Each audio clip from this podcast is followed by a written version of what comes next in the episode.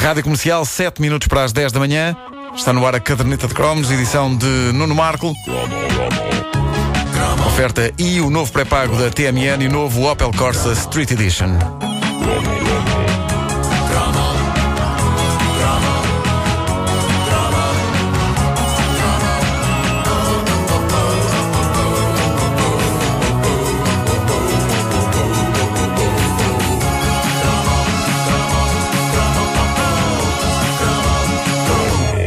Manga, Nippon, Mukashi Banashi. Hã?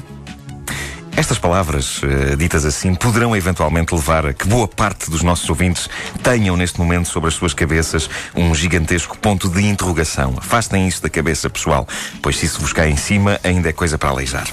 E não é caso para isso. Manga Nippon Mukashi Banashi não é mais do que o título original de uma série televisiva que muito prezámos e estimámos nos nossos anos de crescimento. Chamava-se Os Velhos Contos do Japão.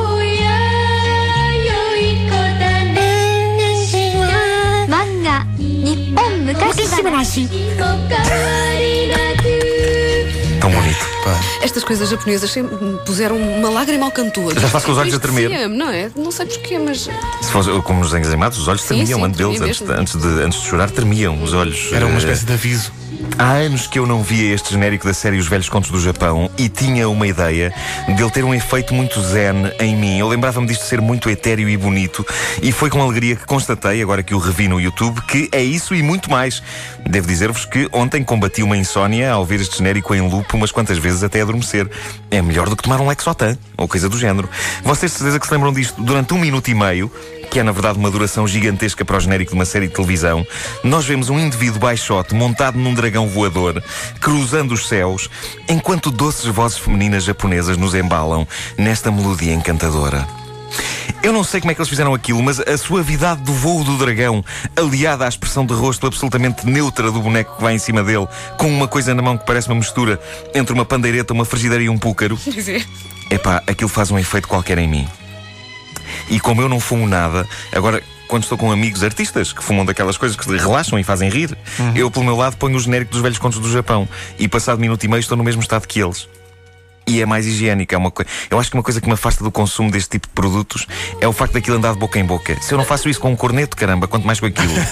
que chega a ser partilhado por meia dúzia de bocas diferentes. Cuspo alheio, não contem comigo. Os Velhos Contos do Japão era uma série que passava nos espaços infantis da programação televisiva nos finais dos anos 70, princípio de 80 e que, na versão dobrada em português, tinha um extra de peso que o resto do mundo só podia invejar. Em Portugal, esta série era narrada por esse mito vivo que era Ana Zanatti. É verdade, lembro-me disso. Ela era uma das eh, grandes eh, vozes sexy portuguesas, ainda é, eh, se bem que na altura em que víamos os velhos contos do Japão e em que éramos petizes, a voz quente da grande Ana Zanatti, aliada aos ambientes e às melodias relaxantes que a série trazia do Japão, fazia com que eu desejasse ir para a cama com ela. Mas não era para isso, caramba. Eu tinha para aí 9 anos. Era para eu me deitar e ela ficar ali à minha cabeceira a contar histórias Contar do folclore histórias. japonês. Claro, uma coisa inocente. Claro, isto é um daqueles casos em que o nosso país ficou a ganhar. Eu aposto que nenhuma voz, em todas as dobragens que se fizeram no mundo dos velhos contos do Japão, tinha o encanto e o aconchego da voz de Ana Zanatti. E foi por isso que em 1984, quando estreou o filme O Lugar do Morto, de António Pedro Vasconcelos, e quando todo o país falava da famosa cena de sexo envolvendo Ana Zanatti, Pedro Oliveira e o capô de uma viatura, é eu fiquei dividido. Dividido por estar com um pé na infância e outro na adolescência, no despertar para novas sensações. E por pensar, um lado. Ela, ela canta, contava bem histórias, mas. Por outro lado. Sim, senhor. Sim. ela dizia isto melhor do que esta senhora. Velhos contos do Japão. Mas, eh, eh, por um lado, a cena era escaldante, não é? Diziam-me, porque eu não tinha idade para ver. Mas tinha Ah, tu não viste na altura Não, tinha visto, Morto? o- o- Via-se no trailer um Ah, bocadinho. Ah, mas por outro, caramba, era a senhora que nos contava velhos contos do Japão. Ali, às reboletas, lá está, em, cima, em cima de uma viatura. Não tinhas idade para ver, estou a pensar nisso, mas eu lembro-me de ter visto. Epá, o lugar do morto era para maiores. Era para, escondidas, para, Pronto, às escondidas. Mas eu sei, eu vi depois quando passou na televisão, passados uns tempos. Sim, aquilo era com um jornalista, não é um Era o jornalista. Pedro Oliveira, Pedro Oliveira, da RTP. Correspondente sim. da RTP em Londres. Sim, sim, sim, sim. Mas eh, era uma cena tramada porque era à noite, e com aquele frio todo em cima de um carro, Como é que a senhora depois iria ter voz para narrar mais velhos contos do Japão? São coisas que marcam um rapaz. E houve um intervalo das filmagens da Bela e o Paparazzo, o filme do António Pedro Vasconcelos, onde entrei. Durante um jantar eu tive de perguntar ao António Pedro. António, estava frio naquela noite e ele confirmou-me que sim. E que, aliás, todos eles odiaram fazer aquilo. Foi uma cena de sexo francamente desconfortável de levar a cabo, mas que ficou para a história. Assim, vale a pena uma pessoa constipar-se, derivado ao contacto da xixa com a chapa gélida da viatura. Para a história, ficou também então esta série de animação japonesa fascinante e, como quase todas as séries de animação japonesas da altura, concebidas para, lá está, nos fazer verter algumas lágrimas. É engraçado porque uma das minhas memórias da série coincide com a de um frequentador do fórum do site Mistério Juvenil que assina Old Guy. Old Guy Pedro Ribeiro.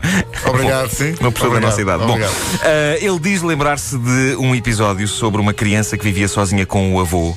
Avô esse que lhe ensinava as virtudes de proteger a natureza e de falar com animais, plantas e até pedras. Toda a gente sabe que uma pedra consegue ter uma conversa extremamente interessante. Há Ui. pedras que têm leituras e tudo. E um dia havia um vendaval que levava tudo, exceto a árvore que o Petis plantara com o avô, e em cujos ramos estava agora um tesouro. Magia pura, ensinamentos para a vida. E ainda hoje, sempre que há ventania, eu vou ao quintal ver se está alguma coisa numa das árvores. Nunca está. Nem que fosse uma gabardina de alguém. Um guarda-chuva, agora nos temporais. Nada. Mas é preciso é não perder a esperança. Meu Deus. Olha, estou quase a chorar outra vez.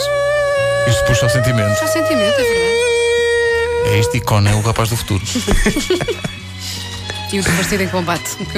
Ah, claro, claro, claro. Filme, filme, filme didático, eh, Verdade, com, verdade. com que eu aprendi Só como era o Vietnã, não é? Claro, claro, claro. Era, era para a escola que eu via, para depois é- fazer, para fazer um trabalho. Como é que é a frase em japonês que, que eles dizem? Como é que é? Eles dizem Manga Nippon Mukashibanashi Neste tom. É assim que eles dizem. A caderneta de cromos é uma oferta e o novo pré-pago da TMN e o novo Opel Corsa Street Edition.